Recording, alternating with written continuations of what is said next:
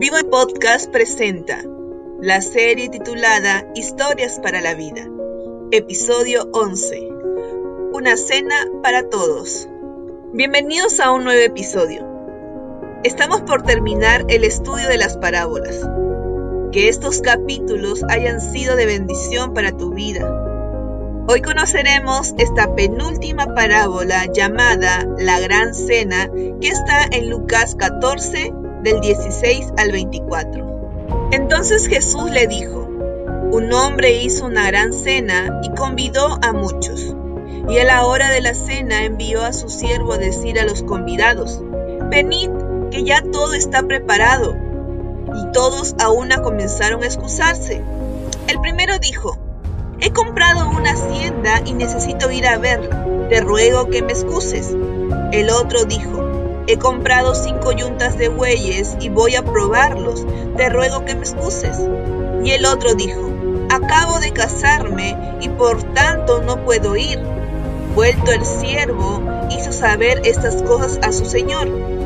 Entonces, enojado el padre de familia, dijo a su siervo, Ve pronto por las plazas y las calles de la ciudad y trae acá los pobres, los mancos, los cojos y los ciegos y dijo el siervo, Señor, se ha hecho como mandaste y aún hay lugar. Dijo el Señor al siervo, Ve por los caminos y por los vallados y fuérzalos a entrar, para que se llene mi casa. Porque os digo que ninguno de aquellos hombres que fueron convidados gustará mi cena. Jesús contó una parábola acerca de un hombre que dio una gran fiesta, invitando a muchos a venir. Normalmente, este era el tipo de ocasión en que la gente estaría encantada de asistir y estaría muy feliz de haber sido invitada, pero todos a una comenzaron a excusarse. Lo que vemos en esta parábola y llaman la atención son las excusas que se ofrecieron. Eran diferentes, pero en realidad todas eran iguales. Quiero decirles que las excusas se hacen se diseñan por conveniencia y se aferran por desesperación. Nuestra confianza en Dios no comienza hasta que terminan las excusas. Las excusas son maldiciones y cuando no tengas excusa, ¿habrá esperanza para ti? Las excusas comienzan a justificar por qué se rechazó una invitación tan maravillosa. Esto responde a una importante pregunta hecha por muchos. Si el cristianismo es tan cierto y tan bueno, ¿por qué no lo aceptan? ¿Por qué no aceptan la invitación? Analicemos las excusas que dieron. Las primeras dos tenían que ver con cosas materiales y eran excusas tontas. ¿Quién compraría primero una hacienda y luego iría a verla? ¿O quién compraría 10 bueyes y va a probarlos después de la compra? Definitivamente en ellos no había ni la más mínima intención en asistir. Podemos decir que la preocupación por las cosas y experiencias materiales es una excusa común hoy en día para no seguir a Jesús, como lo es en esta parábola. Acabo de casarme era la tercera excusa. Eso tenía que ver con un hombre que puso su familia antes de todo. Lo mejor que podemos mostrarle a nuestra familia es que Jesús debe ser el primero en nuestras vidas. Estos fabricantes de excusas se condenaron a sí mismos. Sus excusas solo tenían una línea delgada que ocultaban el hecho de que no querían asistir al evento.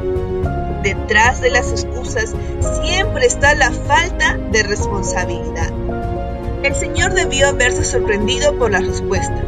Era extraño y ofensivo que tantos inventaran excusas cuando se les había dado una invitación tan maravillosa. Jesús también te hace esta invitación maravillosa para que cenes con Él. ¿Estás listo para recibir la invitación? ¿O darás excusas? Si los primeros invitados se negaron, todavía habría una fiesta, porque el Señor no prepararía un banquete en vano.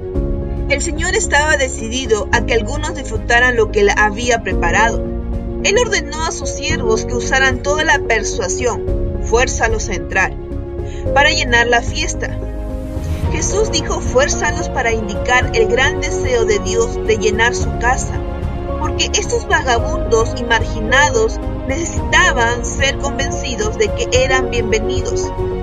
Lo que quiere enseñarnos Jesucristo cuando menciona fuérzalos es que debemos salvar a los pecadores en la condición en la que están, ya sean pecadores, pobres, mancos, cojos o ciegos. Estos son aquellos de los cuales el Señor quiere llenar su casa para que disfruten del gran banquete que nos tiene preparado en los cielos. Notemos cómo es tan serio con lo que cierra esta parábola en el versículo 24. Pues ninguno de mis primeros invitados probará ni una migaja de mi banquete.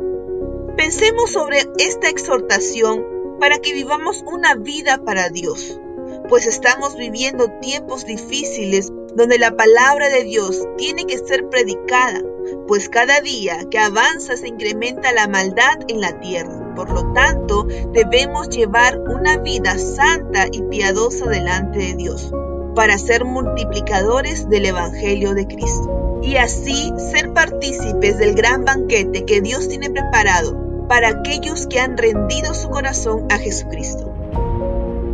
Gracias a Dios por este episodio y gracias a ustedes por darse un tiempo y escucharnos.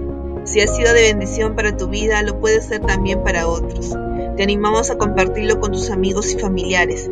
Gracias por ayudarnos a compartir la vida nueva que Dios ofrece en Cristo Jesús. Te animamos a que puedas escuchar nuestro próximo episodio. Viva en Podcast presentó Una Cena para Todos. Episodio 11 esta es una producción de Vivo, comunidad de jóvenes. Que Dios te bendiga.